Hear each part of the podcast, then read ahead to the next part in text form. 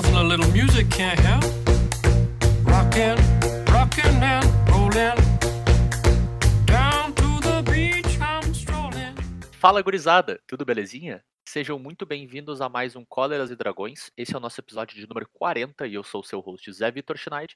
E eu tô aqui com o Bernardo Reis E aí? e com o Matheus Turoff. Olá, galera. E hoje é dia 10 de outubro de 2020. Dessa vez eu acertei o dia, o mês e o ano. Olha só, a evolução clara da, da produção de podcasts aqui, né? O cara tá sempre evoluindo, né? E dessa vez, de fato, nós vamos falar sobre bases de mana aqui no Cóleras e Dragões. Ou será que não? Não, dessa vez eu, dessa vez eu garanto. Dessa vez eu já, eu já apaguei o Turo pra ele não roubar o tema de novo. Aí o Bernardo vai lá e rouba o próprio tema.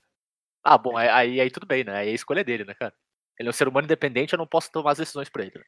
Ah, mas por mim pode. Sim, é porque eu já botei dinheiro no teu PicPay, né, cara? Sabe como é que é, né? Ah, bom, como é que tá, funciona não, esse justo, podcast, né? Esse podcast funciona na base da propina. É, que quer queira, quer não queira, a gente é um podcast brasileiro. Exatamente. Inclusive, se vocês quiserem propinar a gente por debaixo dos panos, fiquem à vontade. Não reclamamos, inclusive. Bom, mas de fato, dessa vez a gente vai falar sobre bases de mana. É um tema que a gente tem no nosso backlog há bastante tempo aqui no, no podcast. A gente tem vontade de falar sobre esse tema há bastante tempo mesmo. E eu acho que essa é uma oportunidade bacana, né? É, já é passado um pouquinho do primeiro momento inicial do Standard, mas normalmente esse- essa época é uma época onde tem muito deck novo, em teoria. Muita coisa nova aparecendo. E é sempre importante tu estar de olho na, na base de mana dos seus decks, tentando melhorar, porque é um jeito de tirar vantagem, né? Uma base de mana mais bem desenhada e mais consistente pro, pro teu plano e que encaixa com os custos que tu tem, com as cartas que tu quer conjurar em determinados momentos da curva, né? É uma maneira de tirar vantagem no jogo, em cima de decks que talvez não tenham esse trabalho, né? E pode te garantir vitórias simplesmente pelo fato de tu poder conjurar tuas mágicas nos momentos corretos ao invés do, da alternativa que é tu não fazer isso, né? Que é sempre uma, uma experiência de jogo bem desagradável, né? É, e assim, né? Mesmo que não apareça um deck novo ah, no T2 atual, a gente tem alguns decks que tem uma base de mana bem puxada. Claro. E se tu te sentir interessado em fazer alguma modificação no deck, a chance de tu quebrar a tua base de mana não é muito pequena. Sim. Então, entender da base certeza. de mana é, é interessante mesmo que tu esteja usando um deck quase pré-pronto, né? Porque Claro. se não é um deck com uma base de mana muito simples, qualquer modificaçãozinha que tu faz nele pode ter um impacto muito grande. É, eu, eu falo disso com propriedade, cara. eu, eu comecei a jogar histórico talvez um mês, um mês e meio atrás, assim. E eu peguei uma lista pronta do deck, porque eu realmente não entendo do formato. Eu vou começar com uma lista de deck que me agrada, assim. Eu peguei o deck de auras lá, Azorius, né? E, Uhum. cara, ele tem. Apesar das cartas terem custo de mana baixo, tu quer fazer várias mágicas por turno, e várias mágicas que às vezes são. Tu quer fazer branco-branco, tu quer fazer azul-branco, tu quer fazer azul-azul. E coisas do tipo, assim. E a lista que eu peguei era a lista de um campeonato, então ela tava toda tunada pra atacar metagame, sabe? E eu percebi que pra Leather não era uma boa ideia usar a lista exatamente daquele jeito. Valia a pena cortar algumas das cartas mais específicas e botar umas cartas mais genericamente boas, que tu queria garantir mais cópias delas, vamos dizer assim. E eu mexi em algumas proporções e tal, e não mudei nada à base de mana. E eu completamente assassinei o deck. Assim, ó, tem jogos que ele não funciona de jeito nenhum, sabe? Depois dessa mudança. Antes ele sempre funcionava, pelo menos. Podia não Sim. ter a- carta adequada no momento, mas assim, eu sempre conseguia conjurar mágicas. Tem jogo que é miserável agora. E, e eu me culpo por ter assassinado o deck sem perguntar pra ninguém, mas é a vida, né? Isso aí, né, cara? Às vezes o cara não tem o conhecimento pra tal, e a gente tá aqui, especialmente o Bernardo, que é o, o grande entendido desse, desse podcast sobre isso, pra ajudar vocês a ter esse conhecimento, né? E talvez ajudar a gente também a ter esse Ah. conhecimento. Agora eu tive que me lembrar daquele. Tá ligado? Quando aparece o nome do cara quando ele tá sendo entrevistado no jornal. E aí Sim. embaixo tem tipo o título dele, vamos dizer assim. Aí tá lá, Bernardo, embaixo, entendido no assunto. não se pressa nem escrever qual que é o assunto, né? É, não, entendido no assunto. Beleza, assunto. perfeito. Tá ótima a descrição. Ah, é. Então, Bernardo, vamos começar aí, acho que explicando bem do básico, bem do zero, o que, que é uma base de mana, cara. O que, que engloba o conceito base de mana? Então, o conceito base de mana é a ideia de que tu precisa de terrenos para jogar tuas mágicas. Tá? Princípio básico Perfeito. do jogo. A questão é, tuas mágicas têm cores? Tuas mágicas têm quantas cores? Tuas mágicas precisam de quantas, quantas manas para serem conjuradas? Tudo isso é fatorado, digamos assim, numa, num cálculo de quantos terrenos eu quero no meu deck para ter alguma chance de comprar os terrenos na quantidade e cor certa ao longo de uma partida de maneira consistente. Uma land base ela é composta de terrenos que são, no caso, básicos, são a floresta, montanha, ilha, a gente não fala sobre a planície e então, tipo, esses são os terrenos básicos. A gente tem as famosas duais, que são os terrenos que geram duas manas. O mesmo terreno gera duas manas. Podem, pode entrar direto em pé, pode entrar em jogo virado. Não importa Tu a maneira diz- que ele entra em jogo, ele gera duas Tu manas. diz tipo a tumba antiga? Isso. Tipo a tumba antiga, tudo muito bem exemplificado. Não, Ela cara, gera não é duas nem um manas, pouco- né? Não é. É. nem um pouco a ver com a tumba antiga. Eu acho que Gera o que o Bernardo quis dizer, ela gera duas duas. manas distintas. É, pode gerar dois, dois tipos distintos de mana, né? Isso, Ah, ela- tá, ela gera- Ela gera uma só por vez. Ela gera uma mana e ela é, uma- essa uma mana é de uma cor ou outra cor. Uhum, entendi, entendi. Não, beleza.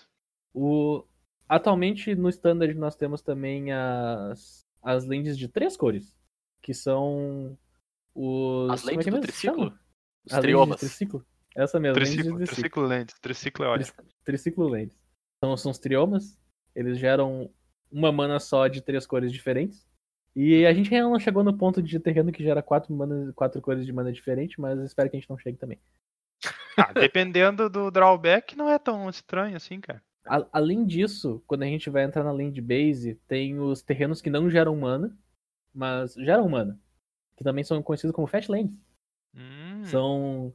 Sejam as fat lands que tu paga um de vida pra colocar o terreno em pé, seja Evolving Wilds que tu sacrifica pra botar um terreno básico virado em campo. Ele também tá incluso na, na contagem de mana, ele tem uma, uma certa porcentagem no meio.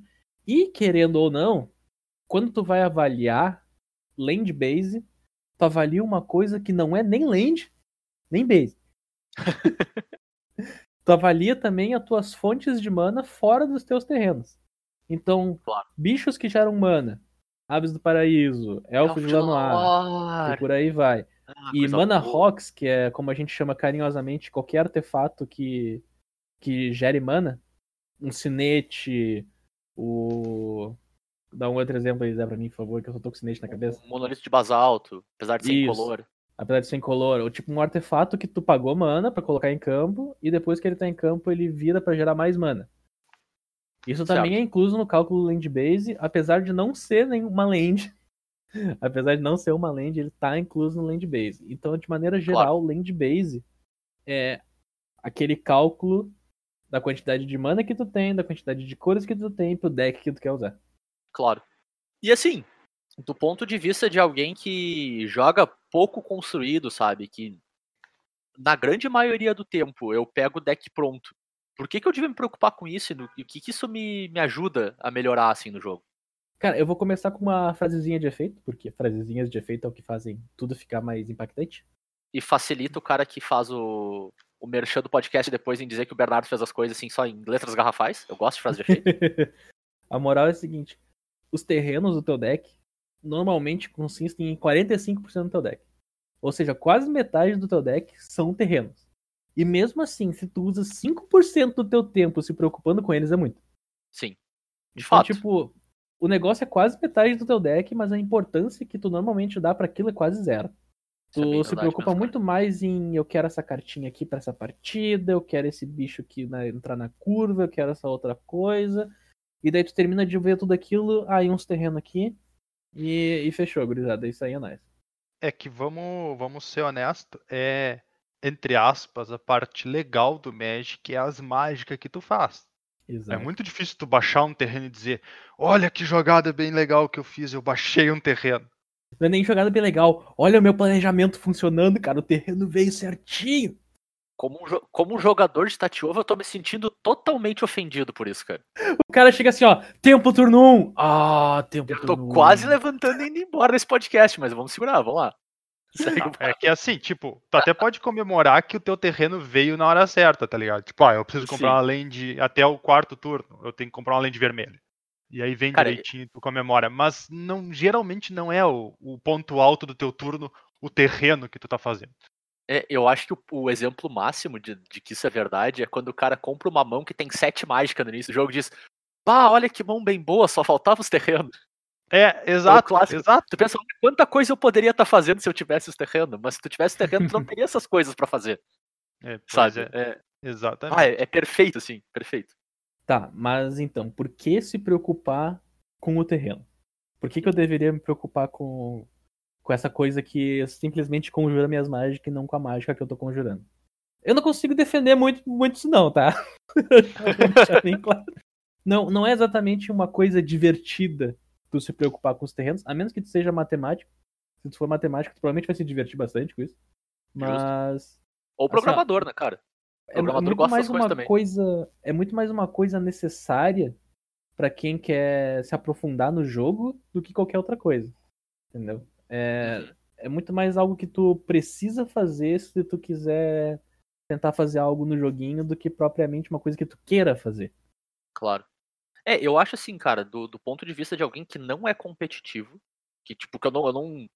Não que eu não sou competitivo, que eu não gosto de competição, mas que eu não jogo Magic de maneira competitiva, pelo menos. Uhum. Ahn, eu sinto que se algum dia eu objetivar isso, eu vou ter que aprender isso pra tirar as vantagens de fato, sabe? Pra realmente conseguir, como é que eu posso dizer, correr com quem tá pensando isso. Se eu não me preocupar com isso, eu não vou conseguir dar o, o passo que talvez eu precise pra estar tá competindo em alto nível, sabe? Não preciso necessariamente saber todos os detalhes de todos os decks, porque isso para mais eu tenho que entender esses, esses fundamentos, né? Ah, especialmente até esse fundamento matemático, assim, para poder otimizar a ponto de eu estar competindo em altíssimo nível, sabe? Pelo menos na- naquele ponto do altíssimo nível, eu acho que é extremamente importante mesmo, assim. É, eu diria que até no ponto do alto nível, né? Ou do, do, do médio para alto nível. Eu acho que tu não Claro. chega nem no ponto do alto nível se tu não tem um entendimento bom de mana base.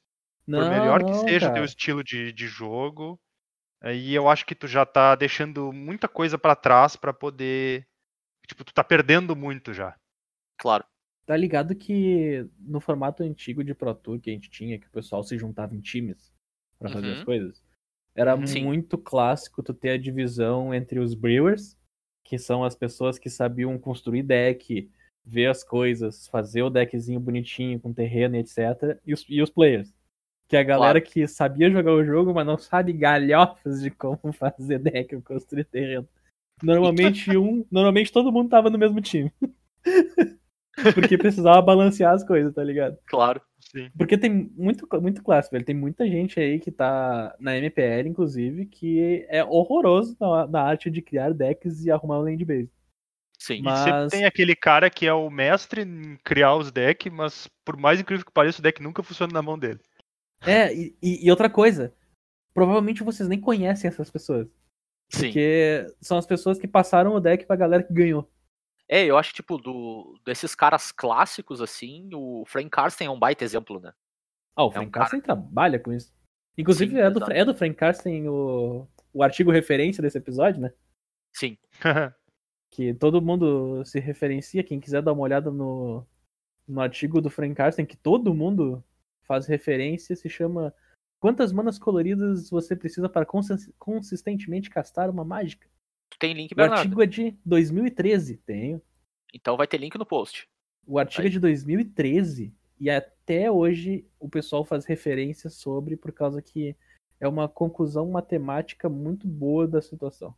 Mas, ô Bernardo, Oi. se o artigo é de 2013 ele ainda funciona para os terrenos que saiu depois disso?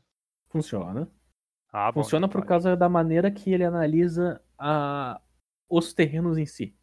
Ele dá, um- ele dá meio que uma, uma pseudo porcentagem a cada tipo de terreno que tu Hum. consegue adicionar no adicionar na, nos lentes atuais.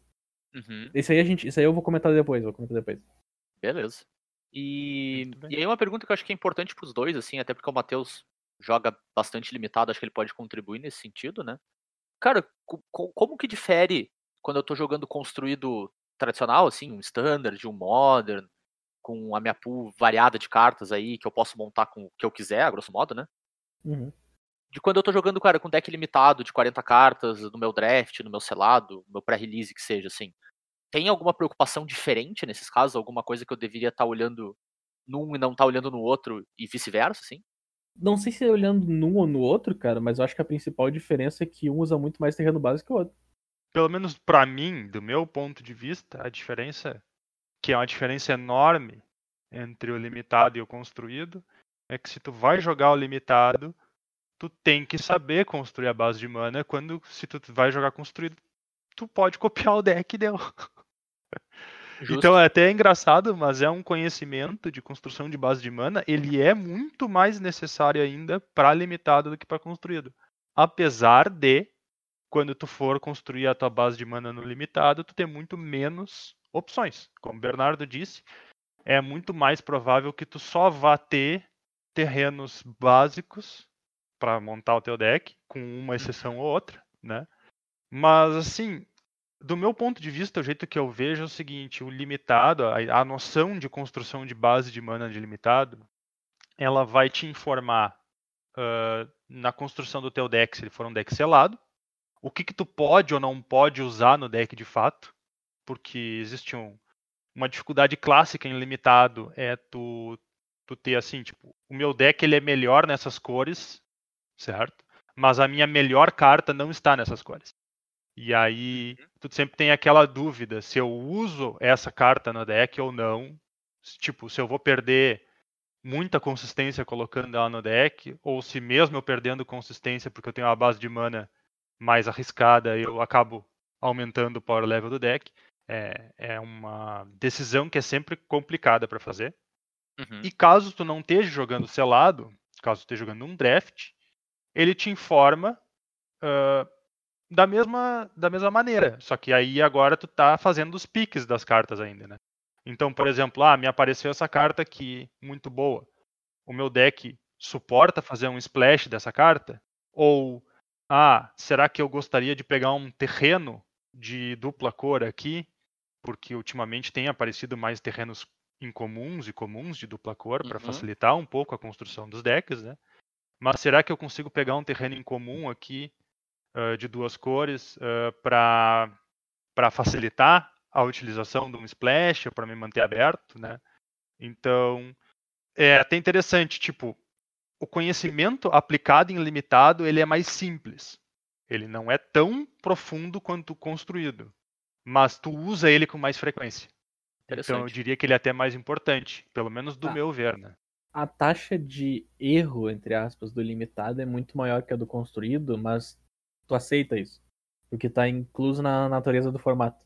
Sim, tu- tu não tu precisa falhar. ser tão. É, tu não é tão. Tu tem que te preocupar com consistência, mas a tua consistência não é tão exigida.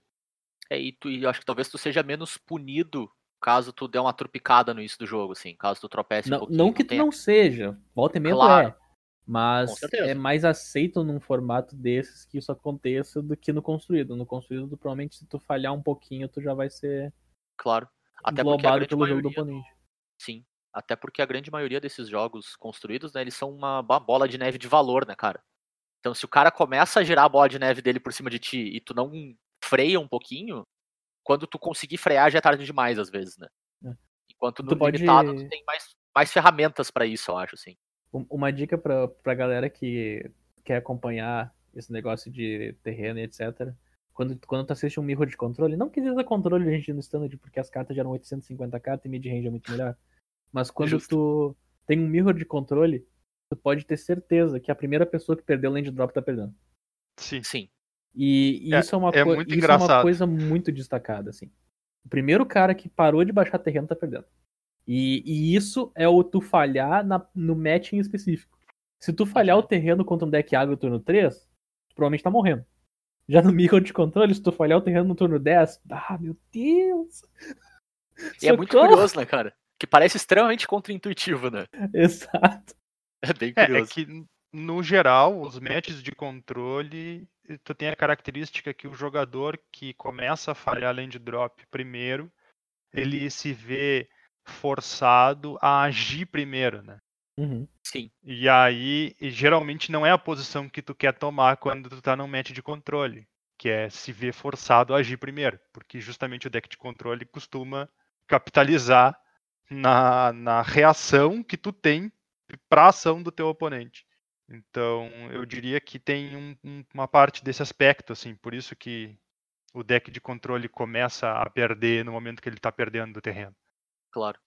Eu só, antes da gente ir para a próxima pergunta, o próximo tópico, assim, eu só queria fazer um- uma tangente que o Matheus falou da questão de, de terreno básico, desculpa, de terreno comum ou incomum, que geram mais de uma cor de mana estarem bem mais presentes no, no limitado, no geral, assim, nos últimos anos, né? Uhum. Cara, vocês lembram quando saiu os portão e a gente ficou Sim. tipo, pô, meu Deus, terreno de duas cor comum, que loucura, É. isso vai ser muito forte. E já é, um, já é um espaço comum, tão comum hoje em dia, cara. É muito curioso isso, né? Como o Magic, como é que eu posso dizer, te ajudou nessas coisas mais triviais também, com a modernização do jogo, assim. Nos últimos, sei lá, se bem que eu ia dizer nos últimos cinco anos, mas não, cara, Portão já deve fazer uns oito, nove nos últimos Se não oito dez. anos aí. É, por aí.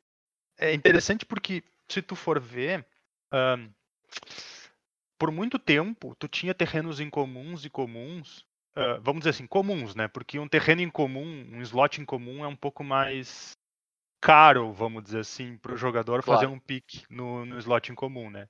Mas no slot comum, tu tinha terrenos ah, de dupla cor somente em edições que precisavam. Sim, Né? sim, Ah, então, edições que eram feitas para te montar sempre deck de duas cores ou mais. Aí tu ia ver terrenos desse tipo. E de algum tempo para cá a gente tem visto que às vezes nem, nem isso mais. Às vezes tu tem Sim. uma edição que é uma edição mais normal, vamos dizer assim, mas tu tem o terreno de dupla cor para facilitar teu jogo.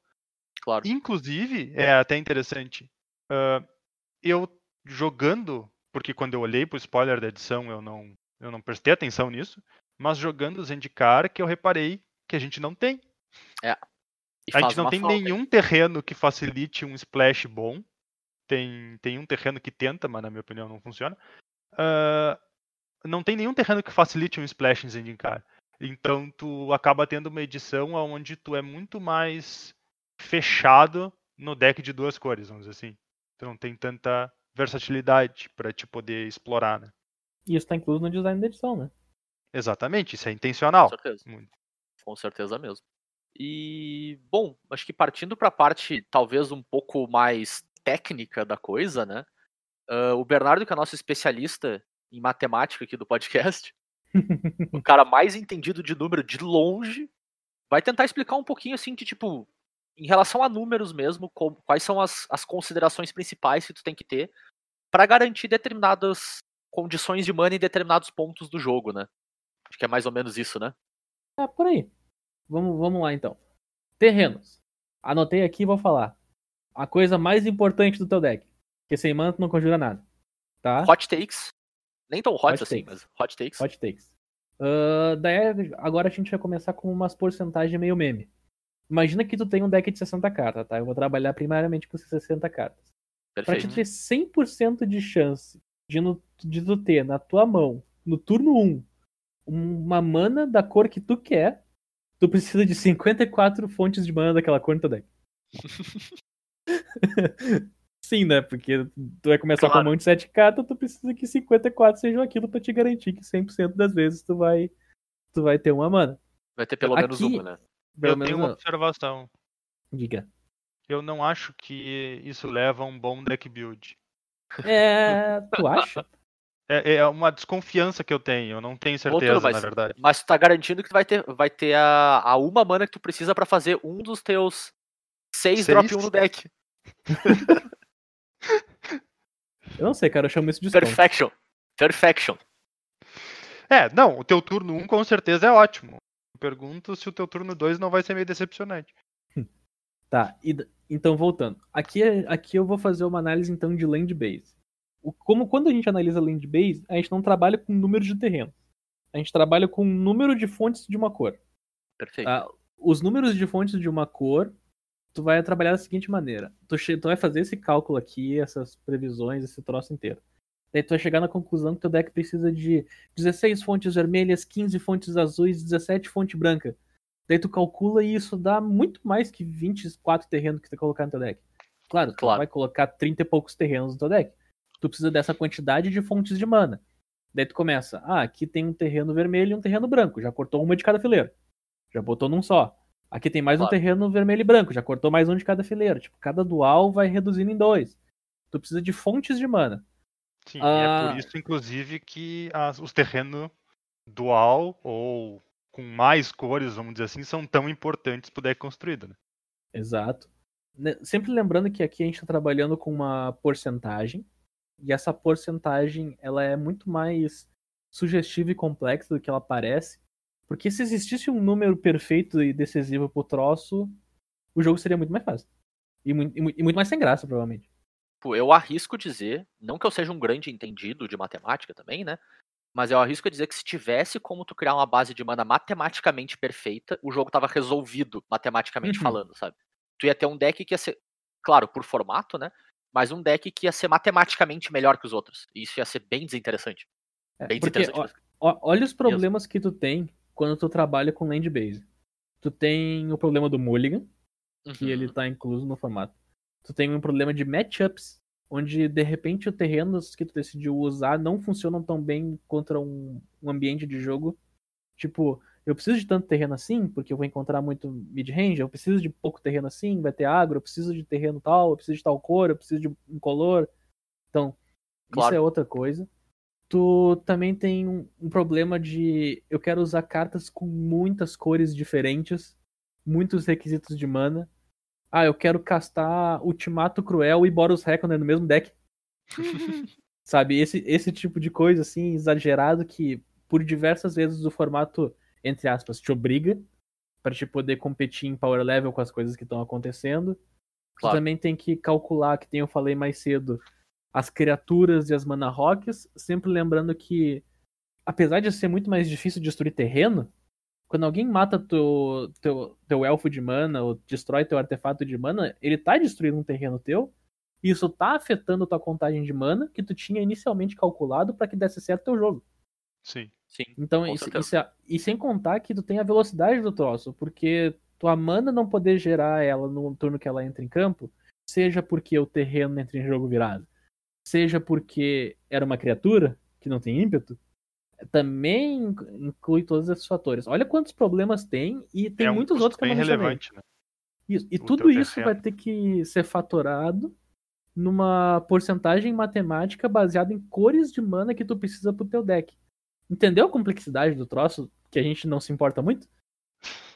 Sim. Talvez até por isso que a gente não se importe tanto, né? É Exato. tão difícil do cara avaliar que ele meio que descarta. Tipo, ah, é- vai ser isso aqui e deu, tá ligado? Eu não quero perder meu tempo pensando sobre isso. Então, É, eu- vou... manda Zé, manda. Eu só ia dizer, não, eu acho que, tipo, do ponto de vista puramente matemático, talvez seja o aspecto mais difícil do jogo. Matemático, provavelmente. É, matemática eu acho que sim, cara, do ponto de vista de tu to- que como tu toma a decisão mais correta possível, já que não existe uma resposta correta, sabe? Porque beleza, às vezes tu tá jogando um jogo que o board state tá super complexo e tu- é difícil de tu navegar. Ainda assim é muito mais fácil que isso, sabe? Parece muito mais fácil do que tu, tu achar a proporção mais correta possível, dependendo do da complexidade do que tu precisa, né? Dependendo de, de quão difícil é tu conjurar determinadas cartas no ah, determinado ponto do jogo, quanto tu precisa que isso aconteça, né? Se tu precisa curvar, se curvar não é tão importante. Se tu precisa Cara- de ter, ter duas ou três cores específicas pro turno 2 ou 3, sabe? É Eu- difícil mesmo, cara, é bem complicado. Eu vou dar um exemplo que é uma história que o PV conta, o glorioso Paulo Vitor. Uhum. Acho que era 2010, que ele tava jogando um Pro Tour onde os decks, onde os decks principais era azul, e ele tava jogando de Zu. Eu não vou lembrar o ano, eu posso ter errado o ano muito, muito feio. Mas ele tava jogando um Pro Tour e ele tava jogando de Zu, o Zu Naya, no caso. Que usava Fatland, é o o, quê, Wild Nakato. O Wild Nakato, o Fatland, o Step Links. Eu digo no- no- na ideia do, do conceito, o que, que é um deck Zoo? Ah, o deck Zu, ele é chamado de Zu por causa que todas as suas criaturas geralmente eram animais. No Justo? caso era o Step Links, era o Wild Nakato, era um, era um gato, um gato, não sei o que, outra coisa. Tu usava terrenos que eram Shocklands, pra, tu se machucava bastante pra baixar teus terrenos, tuas criaturas estavam um pouco e batiam muito. Justo. Então, tipo, a É, ideia do geralmente- era o zoológico, por causa que tuas criaturas custavam um e era um monte de animais. É, geralmente é um deck de bichinho que bate bem, né? Uhum. É, e, que, e que as criaturas elas ficam um pouco acima da curva por algum determinado fator extra, né? Normalmente. Tipo o Wild Nakato, que é uma mana 1-1, mas se tu tiver os pré-requisitos dela, ela é uma mana 3-3. Exato. E daí o, ele tava num torneio e ele comentou que o. Ele tava. Ele olhou pra mão inicial dele, daí ele decidiu equipar. E daí o oponente dele também decidiu equipar. E ele começava o jogo. Nesse momento ele começou a olhar pra mão dele, que era uma mão de Zu, uma mão agro, que tinha duas Fatlands, cinco cartas, e ficou um tempão pensando em qual terreno ele deveria baixar primeiro.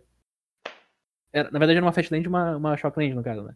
E ele ficou olhando pra mão dele. E daí não deu, tipo, 30 segundos, o juiz cutucou e disse que ele tem que fazer uma jogada.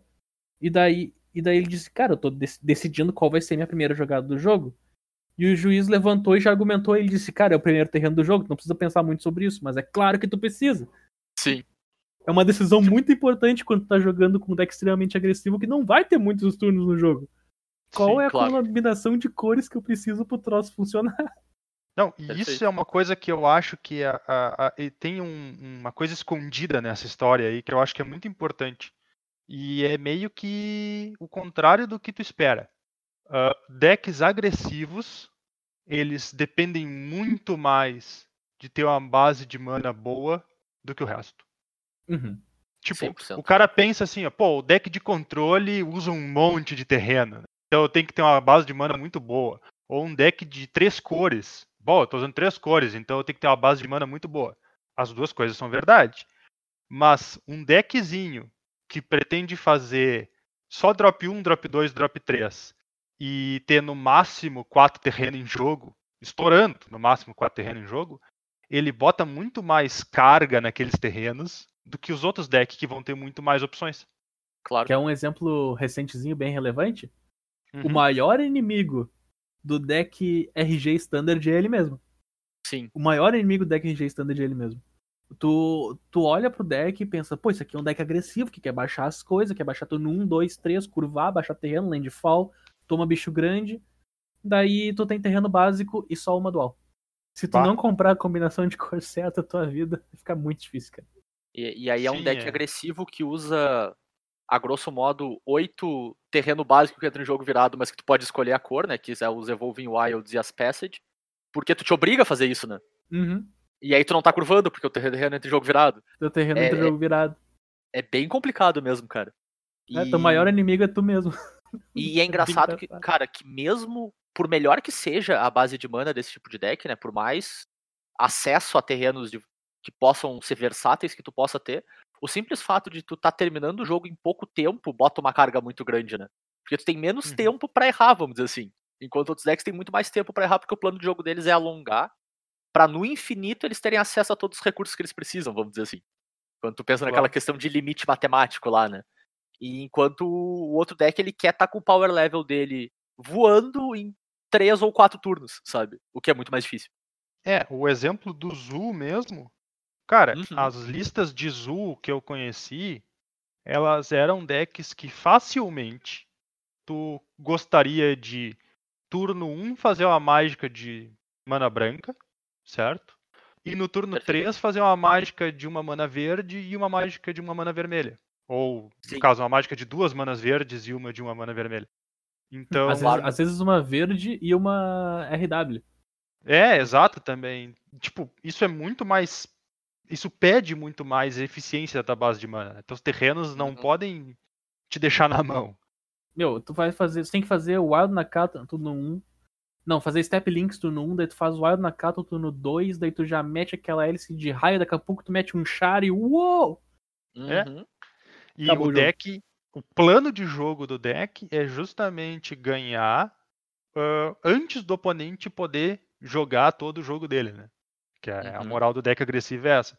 Então tu não, tu não pode te dar o luxo de perder turnos no meio do teu jogo. Tem que terrenos. colocar pressão do jogo. Senão Sim. não vai funcionar. Se tu não colocar pressão no jogo, o teu oponente vai ganhar de ti. Perfeito. E aí, cara, é, é aí que entra a questão matemática das coisas, né? Tu não pode jogar com 54 terreno nesse deck pra garantir as tuas cores de mana no turno 1, porque senão o deck deixa de existir, né?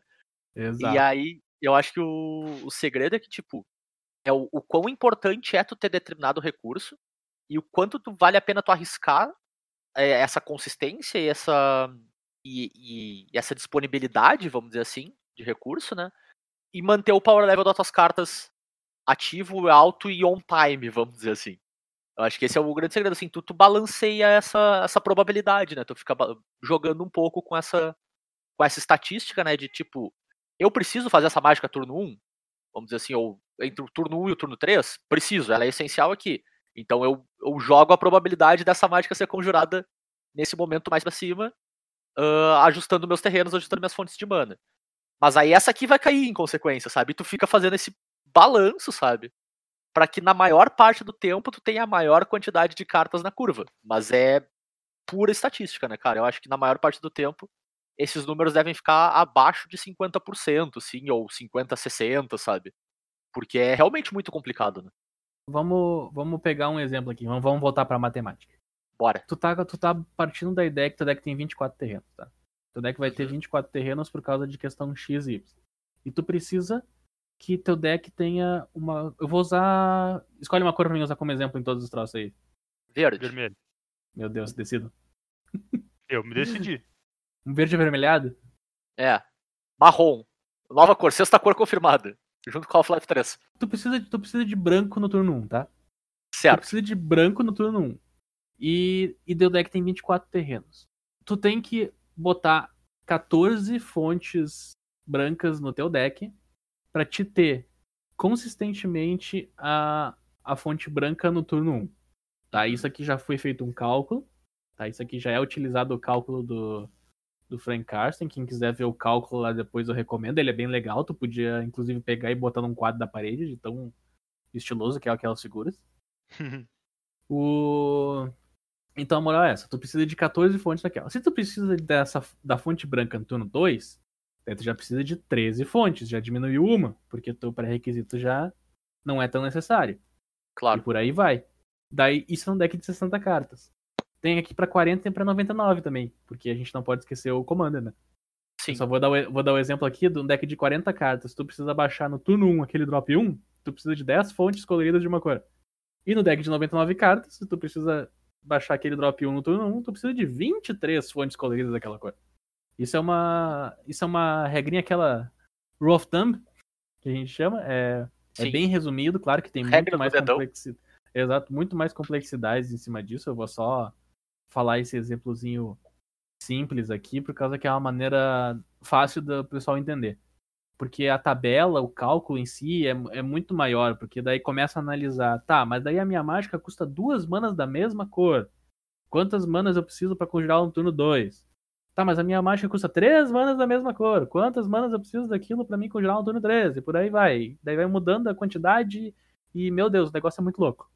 O impacto, inclusive, das mágicas de custo duplo é bem maior do que o cara imagina. Nossa, é muito grande. Sim. Porque tu, se, tu, se tu tá num deck que tu quer conjurar aquela mágica no turno 2 e ela custa duas de uma cor e teu deck tem duas a três cores, meu Deus. É, e, e é curioso que, tipo, do ponto de vista, vamos dizer assim, essencialmente numérico da coisa, né?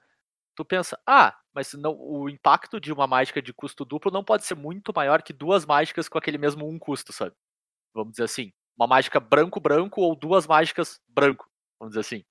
E, cara, é muito mais do que duas vezes. É muito, muito mais. Porque o fato de ter o acesso a uma fonte daquela mana já te ajuda muito mais do que no outro caso. No outro caso é completamente irrelevante quase a uma fonte, né? Então não, não dá pra dar um O- overlook em cima disso. Uma outra rule of thumb que eu vou dizer aqui é o seguinte: para te ter 90% de chance, 90%, tá? Antes a gente trabalha, a gente 90% de chance de tu ter uma mana, uma só, de uma cor específica na tua mão inicial, sendo que tu abriu uma mão de 7 cartas e ficou com ela. Para te ter 90% de chance, tu precisa de 16 fontes daquela cor no teu deck. Uhum. Nossa senhora. Tá? E 90% de chance quer dizer que tu vai embaralhar, vai tirar 10 mãos, não vai achar ela e vai estar certo. Sim. Exato. Exato. Isso é importante. tá? Porque 90 não é 100%. Não é, não é, não é os 54 fontes do deck de 60 cartas. Cara, Tem um- tem- 16 fontes. Pá, se tu tem um deck de duas cores, pra te ter 16 fontes de uma cor, tu tem que ter a melhor combinação de terreno dual que existe. né? Sim. É. Tem que ser um troço Porque pensa, incrível. 16 de uma, sobra. Se tu for pensar no ponto de vista básico, sobra 8 pra outra, né? É. E aí tu tá com o deck totalmente torto. Ou então tu é daqueles decks de duas cores que na verdade é um deck de uma cor só, né? Mas- Beleza, mas aí o, o- vale a pena tu ter a segunda cor? Quão provável é tu ter aquela fonte de mana pra usar aquele power level de fato, sabe? Daquela, daquele splash que tu tá fazendo. Sim. Fica. ca- cada vez vai complicando pra um lado, né, cara? Eu acho que esse é o grande segredo da coisa, né? E a gente fala splash, mas a gente tá falando em construído, então não é um splash, é uma inclusão de, de cor, né? Você tá querendo Claro. distribuir o teu jogo em duas cores. Uhum, Não, não é necessariamente o splashando a- a Exato. cor, tu tá construindo nas duas. Sim. Elas fazem parte do teu plano de jogo. Tem uma frasezinha aqui que eu escrevi inteira no meu, no meu rascunho. E eu vou falar ela porque é aquela frasezinha que tu coloca entre aspas, que é porque ela é de tão bonitinha que ela é. Ó, Que é aqui, ó. Aqui, ó. Por mais importante que se calcule a porcentagem do que, que é matematicamente correto, não se chega a uma quantidade única de fontes de mana. Porque não existem os textos nas cartas de Magic na análise individual da necessidade de uma carta na mão inicial que transcende a necessidade de um valor único na resposta da pergunta. Tá, a frase é tão bonita que nem eu pensei, ela ficou uma bosta. Bem, resumo, resumo é o seguinte. Na matemática do troço, que a gente tá calculando para as fontes de mana, a gente não tem como calcular o texto da carta. Uhum, Não tem como calcular o texto que tá escrito nas cartas de Magic, cara. Não tem como. claro. Entendeu? Tu, tu- tu- calcular o efeito do troço. Então, por mais que tu pense, pô, eu preciso dar 16 fontes pra fazer, na, pra ter na mão inicial uma daquela cor. Entendeu? Mas a gente não tá levando em consideração se tu tem alguma coisa nessa carta de uma mana que faz tu mais adiante poder compensar a falta de uma outra cor. Sim. Tipo, Ou até aquela, carta né, cara? Pô, eu preciso de uma mana branca no turno 1. E essas minhas fontes aqui incluem templos. Tu não tem a mana branca no turno 1. É, tipo, ah, tu eu tem a pro fonte, mas não tem a 1, mana. Eu preciso disso aqui pro turno 1 pra me baixar, por causa que essa carta de turno 1 que eu vou baixar agora vai garantir que eu não preciso da verde no turno 2. Também tem sabe? isso, com certeza. Esse tipo de coisa. Porque se eu baixei essa aqui no turno 1, no turno 2 eu não preciso da verde. Mas tu calculou pra tu ter a verde. Então tu, Sim. como é que tu calcula o texto da carta no, na porcentagem da mana, sendo que não é garantido que tu vai ter a, carta, a quarta que tu tem quatro cópias. E sim, tu tá calculando aquilo que tu coloca mais, que é terreno. Que Claro. tu passa das quatro cópias. O troço é muito louco, cara. É, é, é muita viagem que tu tem que ter pra imaginar uma mana base perfeita. Sim. Então, pra ti, quando tu vê um deck que a mana base dele parece muito bem construída, é porque alguém gastou muito tempo nisso. Com alguém certeza. gastou muito tempo. Vou passar aqui uma outra rule of thumb pra vocês. Quando vocês forem contar fonte de mana, tá? Sempre assim, ó. Um é a fonte inteira. Uma, uma floresta é um, uma fonte de mana verde. Beleza? Perfeito. tu pode contar no teu deck, pra quando tu estiver form- formulando tua mana, ah, cantrips, cartas que compram carta, opt da vida, tá ligado? Uma carta que simplesmente se recicla. Ela conta como 0,25 de mana, tá? Tu pode descontar 0,25 de mana nela. Tu pode contar fabricantes de mana, coisas que fabricam mana, como metade de uma mana. Então, por exemplo, Birds é meia mana. Elfo de Lanoir, meia mana. Templos, além de contar eles como uma mana concreta daquilo que eles geram, eles contam mais um quinto de uma mana, por causa do Scry. Claro. Então, um templo, ele conta como 1,2 de uma Interessante. de uma de uma fonte de mana, porque ele adiciona o efeito do Scry. Quando a gente começa a entrar em Fatlands, os cálculos já ficam muito mais complexos para mim só falar.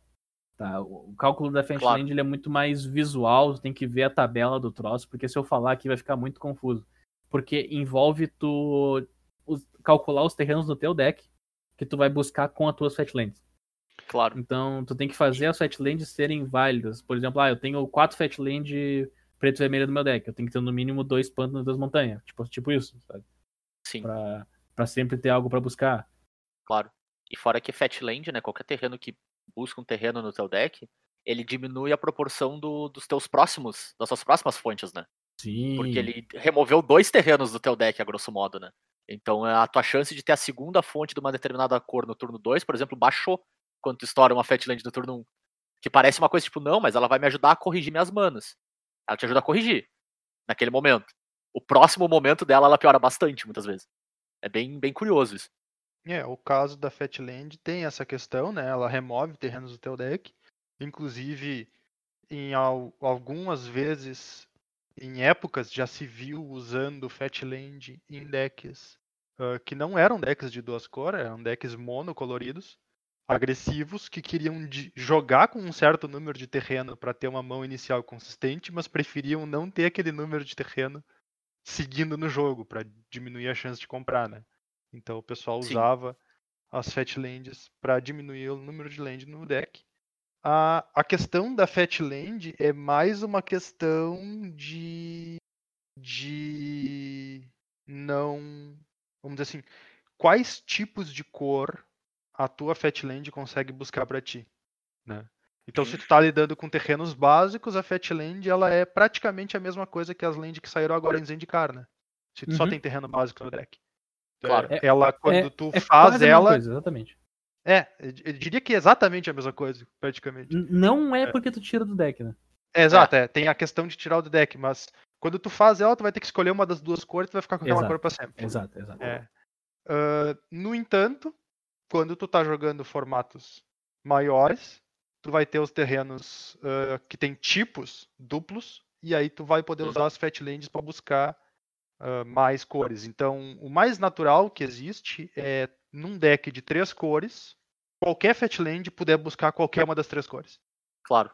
Então, tu tem uma, um, uma- um nível extra de fix nessa situação, porque a Fatland funciona como se fosse um terreno de três cores, basicamente, quase. né? Claro. Verdade. Porque ela Às pode vezes mais, às vezes qualquer uma das quatro. Às vezes Às quatro, vezes às quatro, vezes... É, exato. Sim. Perfeito. E, cara, só antes a gente ir pro, pro próximo ponto, né? Para os nossos amigos que adoram usar menos de 17 terrenos no limitado, eu tenho uma, uma notícia ruim para vocês. Vocês estão matematicamente errados nessa escolha. Mas é, eu, eu acho esse um ponto bem ba- bacana de pontuar. Tipo assim, claro, tem formatos e formatos. Isso aqui não é uma regra geral, também é uma regra do dedão, como diz o Bernardo. Mas, assim, cara, a grande maioria dos decks de limitado jogam basicamente dividido entre duas cores, certo? Tu tem metade, metade do teu deck entre duas cores. E pra te matematicamente garantir que tu consegue fazer um, um drop 2 de uma cor num turno e um drop 3 de uma cor no outro, que é uma coisa que é bem importante no limitado, tu conseguir curvar, mesmo que teu deck não seja agressivo, curvar é importante. Uhum. Tu precisa de nove fontes de uma mana, de uma cor, pra fazer um drop 2 de uma determinada cor, pra garantir aquela uma fonte, né? E de oito fontes de uma cor de mana pra garantir que tu tem acesso a ela no turno. Garantir não, né? Pra ter uma chance estatística muito boa de fazer ela no turno, de ter essa cor no turno 3. Então, se tu quer fazer um drop 2 de uma cor e um drop 3 de outra, consistentemente tu precisa de 17 terrenos. Hard to swallow pills, às vezes parece demais. É, proporcionalmente falando, é muita coisa dentro do deck de 40 cartas, mas é correto, cara. Isso vai te trazer muito mais benefício do que dano a longo prazo, assim. Então, vale a pena engolir aqueles jogos que tu fica, meu Deus, eu comprei oito terrenos nesse jogo de limitado. Vai compensar todas as vezes que tu comprou dois, ou que tu comprou o terceiro e não era da cor que tu queria. Então, vale a pena, cara. Vale a pena demais, assim. E se tu sempre compra oito terreno no teu jogo de limitado, tu sempre pode botar um drop 8 no deck, né? Exato, exatamente. Aí, o problema do drop 8 é que às vezes tu não vai ter 8 terreno, né? Se tu sempre tem, É. stonks. Exato. Puro stonks, né, Exatamente. cara? Geralmente drop 8 é forte, inclusive. É, isso é verdade. Mas enfim, Bernardo, eu quero te fazer uma pergunta que dói na minha alma. Hum.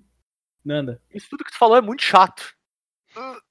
Eu preciso mesmo saber disso aí, cara. Isso é importante mesmo? Tipo, eu não posso só copiar mesmo deu, é isso aí, vou jogar meu joguinho aqui e fechou todas. Cara, a gente falou agora durante, sei lá, 40 minutos 40 sobre isso. minutos? Provavelmente. Ah, de maneira geral, não, tu não precisa. Tá ligado? Se tu quer entrar na arena, jogar o teu draftzinho, jogar o teu standard, tu quer jogar o teu FNM, não, tu não precisa saber disso. O Arena tem uma ferramenta para draft que ele já meio que te dá uma quantidade de terrenos aproximada, que é ok. Claro que tu sempre pode dar uma mexida para melhorar, volta e meia ele acerta na quantidade de terrenos que tu deveria colocar no deck, na quantidade de cores que tu deveria. O próprio Magic Online, na questão de draft, também tem. Tu pode clicar em sugerir, ele vai te sugerir os terrenos. Tu não precisa saber isso nas ferramentas atuais que a gente tem de, de como jogar Magic, que é um online. Muita gente vai jogar o standard copiando decklist. E quando tu copia a decklist, o que, que vem junto? Os terrenos. Porque alguém provavelmente Claro. já fez esse processo aqui, ou fingiu que fez, né? Porque Uhum. sempre tem a opção de ter fingido que fez e ter dado certo. Quando na verdade alguém podia ter melhorado a land base. Até porque agora a gente tá tratando com land base de quatro cores, então a complexidade tá no telhado. Sim. É deck de quatro cor com Fatland, porque a gente tem a Fable Passage. E a complexidade da mana base tá no telhado, porque tu precisa fazer uma carta de quatro cores diferente no quarto turno. E tu precisa, não é uma opção. É. Vamos ver se Entendeu? segunda tu vai seguir precisando, né, cara? Achei Tá. importante a gente dizer isso. Pam, pam, pam. Então, tipo, a, a moral é essa, cara. De maneira geral, tu não precisa saber isso. Agora, saber tudo isso que a gente te falou vai te ajudar a provavelmente ganhar uma ou outra partida a mais de draft que Hum. já aumenta o, o teu sucesso no formato.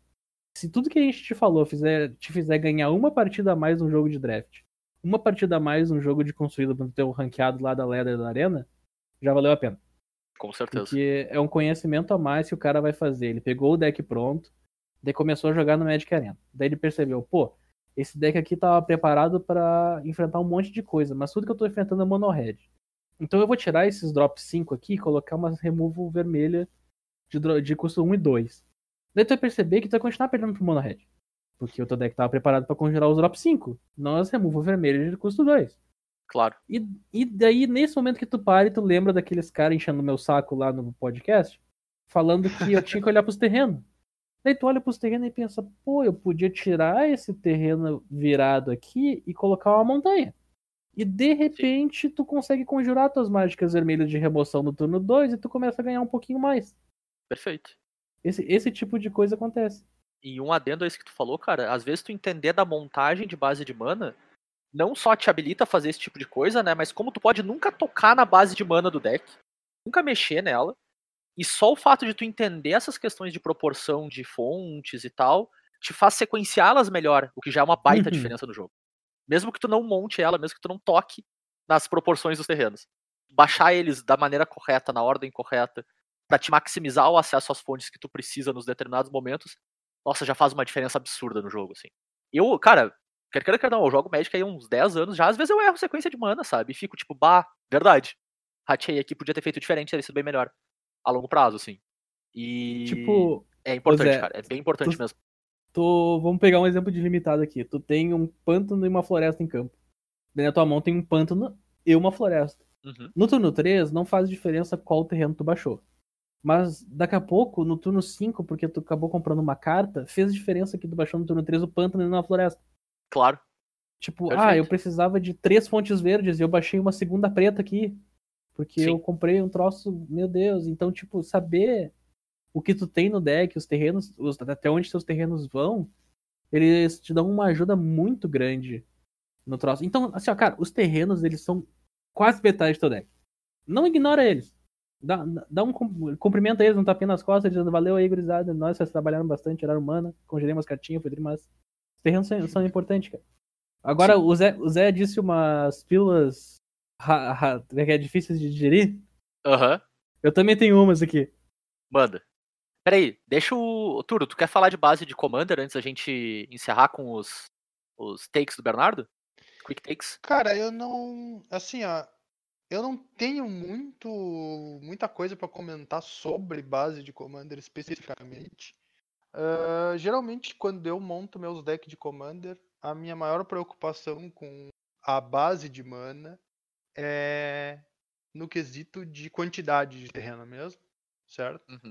Porque é muito normal tu usar mágicas ah, de ramp e fix e coisas semelhantes no, no Commander, então isso facilita para te acertar as tuas cores, certo?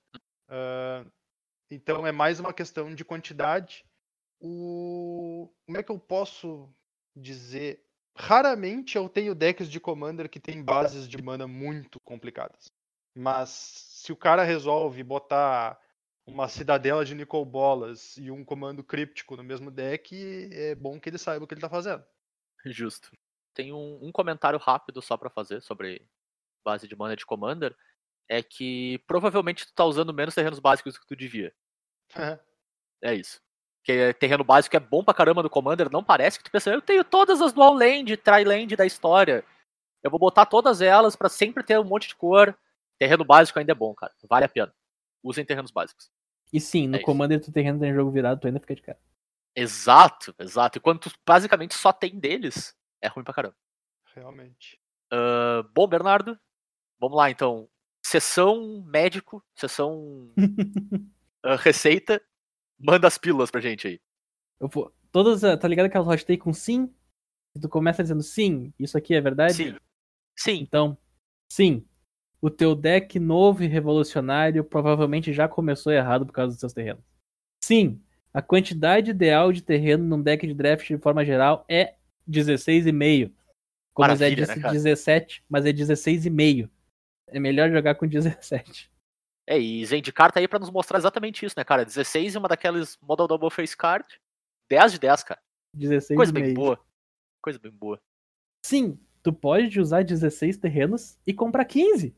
Pois é, né? Quem diria? Sim, tu pode usar 17 terrenos e comprar dois.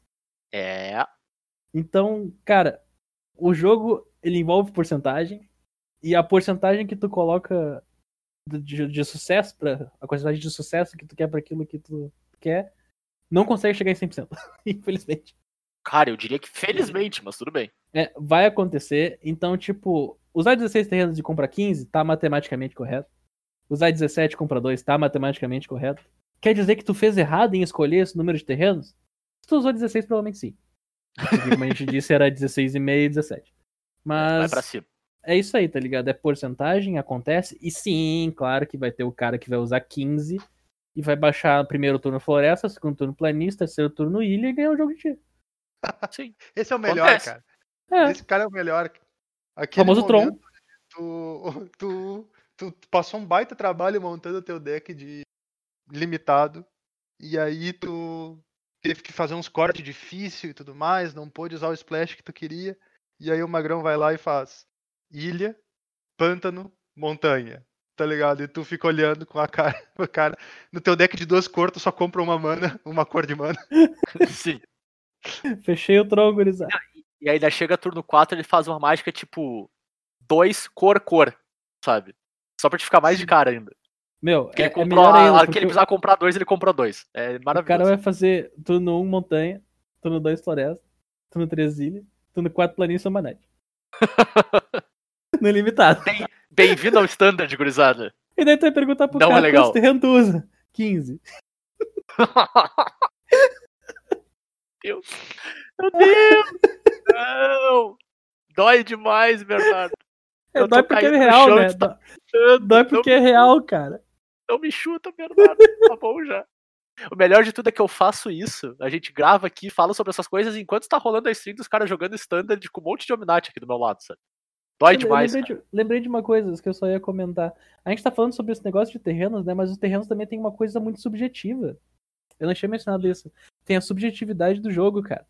O estilo de jogo do Magic, como ele, ele varia bastante ao longo do tempo que vai passando. ah, em 2010, 2000 2008, era normal um deck de controle ter 24 terrenos. Sim, 24 terrenos é de controle, que não queria perder land drop. claro. O deck Hoje de em dia- controle mais recente usava 27. Sim, hoje em dia tu vê 22, 23 em deck agressivo, né, cara? O deck, o deck mid-range usa 28. Sim. É, Exatamente, o deck agressivo tá usando 23. Uhum. Quando a gente conhecia deck agressivo de 20.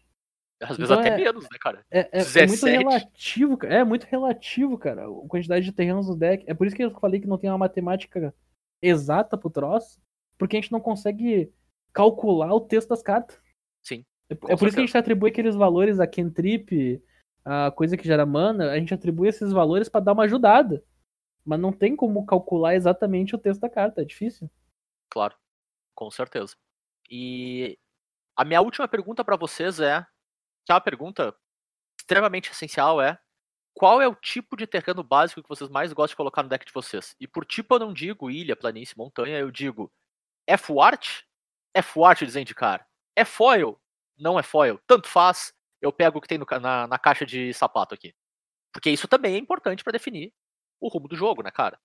Eu vou te dizer a minha resposta é a seguinte. Eu normalmente pego o que tá na caixa de sapato, com exceção de quando eu vou jogar um torneio. Tipo, vou jogar um GP, vou jogar um troço. Que daí eu pego os terrenos bonitinhos só pra aquele deck que eu tô. E os terrenos Aham. bonitinhos tendem a ser as montanhas borda preta vermelha da quarta edição, que são azuis. Aham. Eu gosto muito da montanha azul. da quarta edição Borda Preta. Os pântanos, eu gosto de usar os pântanos full art de Unstable, Uhum. que eu, eu acho aquele pântano estiloso É demais. bonito. É bonito pra caramba.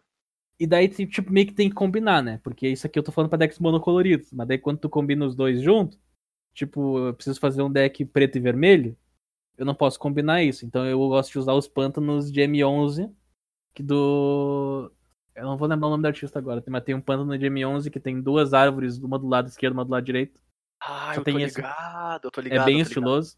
É então, tipo, sempre que eu preciso combinar uma coisa com duas cores, eu combino essa montanha com esse pântano, fica estilosaço. Pra planície, até hoje eu não achei uma planície que me agrade. Então eu uso as planícies de Unstable também.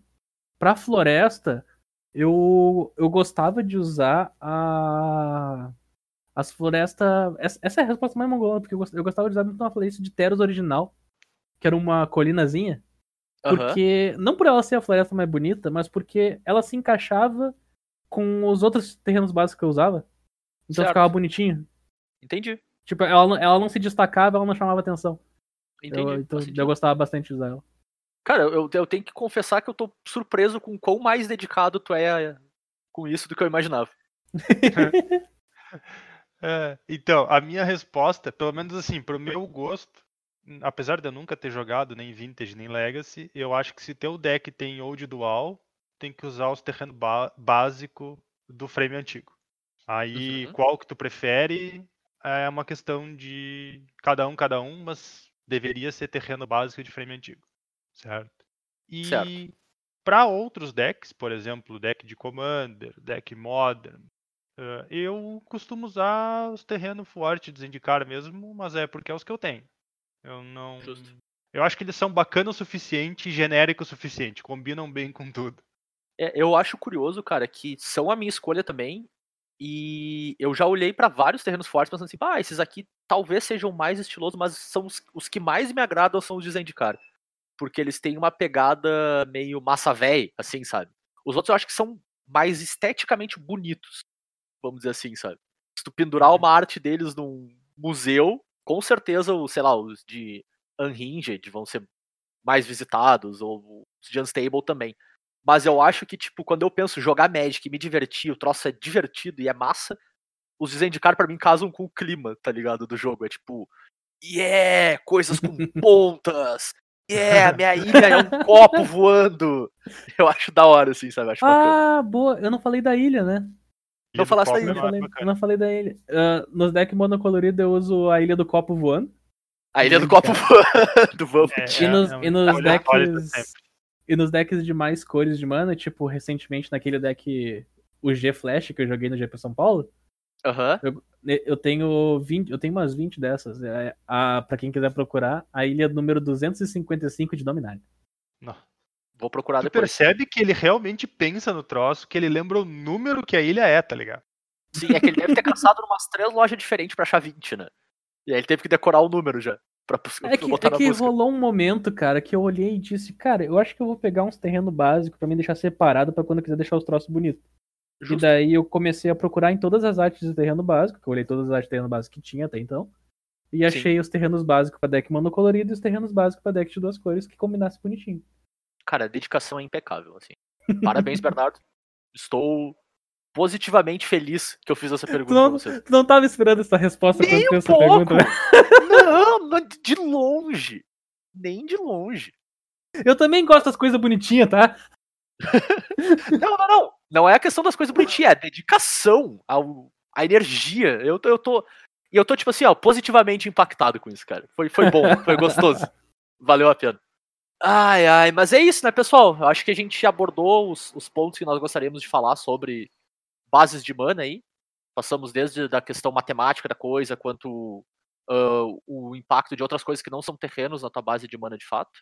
E a gente lembra que o artigo vai que o Bernardo usou como base para escrever boa parte aqui que a gente leu para discutir esse episódio vai estar linkado no tanto no na postagem, assim, nos show notes de fato da, da publicação no agregador, quanto eu vou botar lá no Instagram também, vou botar nas redes para vocês terem acesso, assim, é um artigo bem bacana. Ele é em inglês, infelizmente não, não tem traduzido, talvez quando ver a gente vale a pena até traduzir aí, sabe? Dar um toque no, no Carson e ver se ele se importa. Ah, mas tem inglês, tu tem a possibilidade de ler, vale bastante a pena, cara, é um aprendizado legal.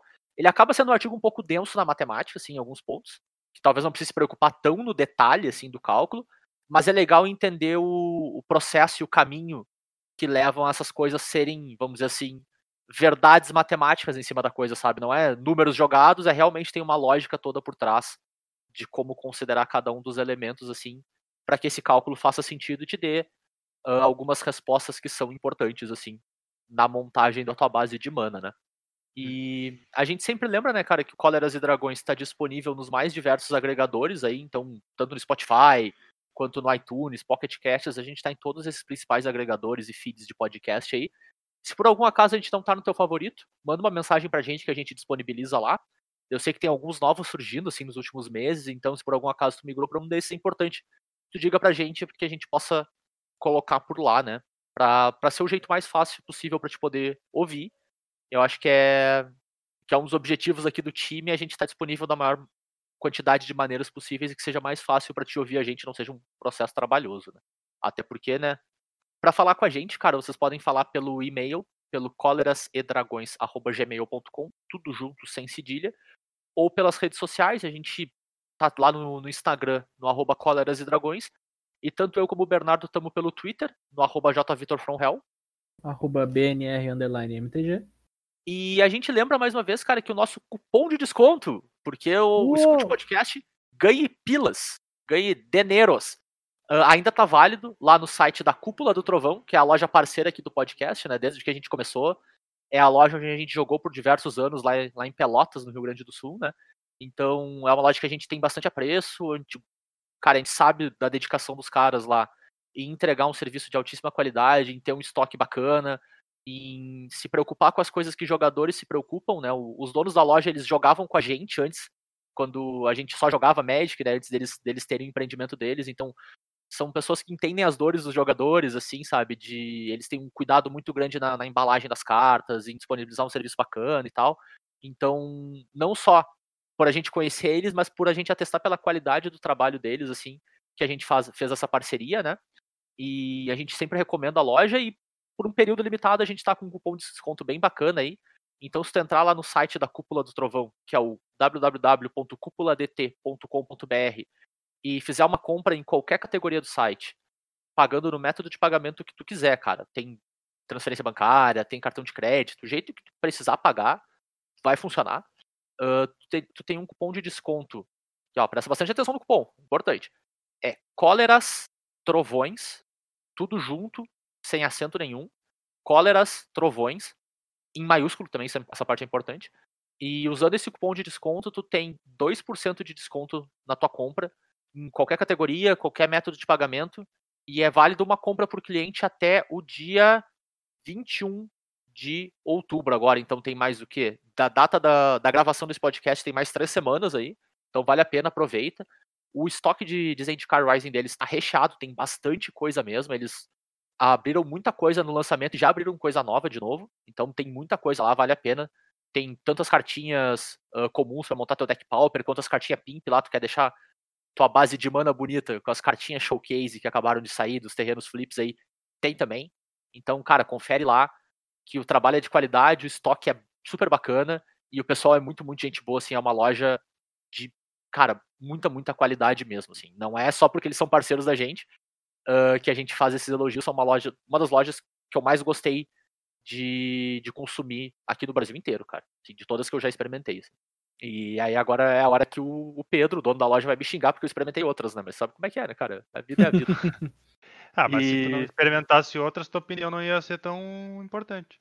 É, tão bem fundamentada, né, cara? Com certeza. Tem que, tem, que, tem que experimentar pra saber o que é bom, né, cara? Exatamente. E a gente volta na semana que vem com mais um Cóleras e Dragões pra vocês, galera. Valeu, abraço. Valeu, tchau, tchau. Falou, gurizada.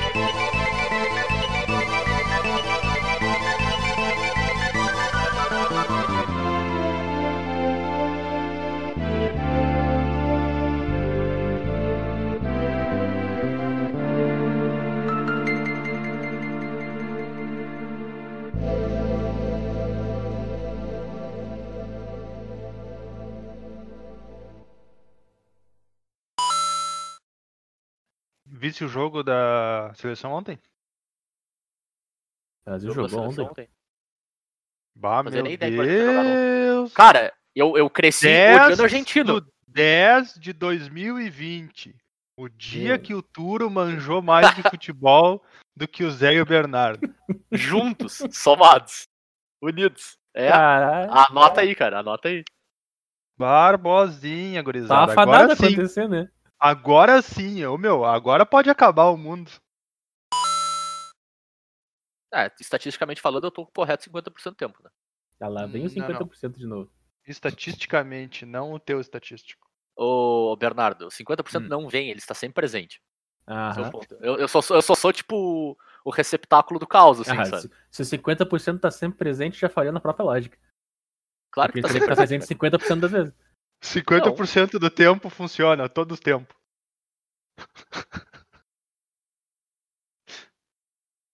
Tá, meu, começa logo. Você precisa-